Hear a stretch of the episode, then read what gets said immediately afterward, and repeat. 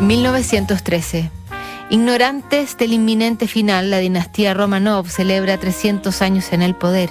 Adolf Hitler deja Viena y se instala en Múnich. El Valle de la Muerte en California alcanza su temperatura récord, que ni las registradas con cambio climático en 2020 pudieron superar.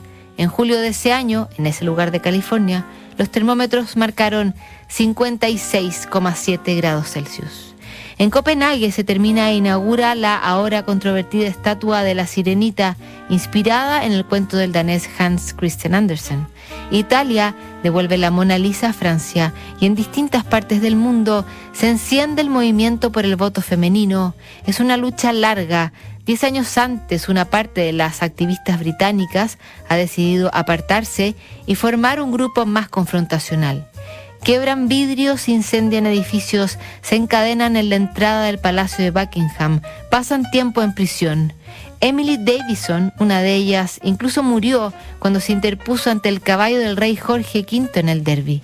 Cansadas e impotentes de que sus protestas no dieran frutos, una sufragista envía al Daily Telegraph su mínima y contundente propuesta y el periódico decide publicarla.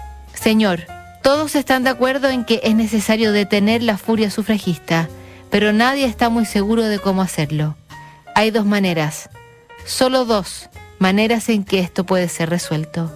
Las dos serían igualmente efectivas. Uno, matar a todas las mujeres de Reino Unido. O dos, darle a las mujeres derecho a voto.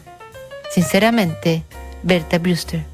Solo en 1928 las mujeres británicas conseguirían las mismas condiciones de voto que los hombres. En Chile, recién en 1949, las mujeres pudieron elegir al presidente.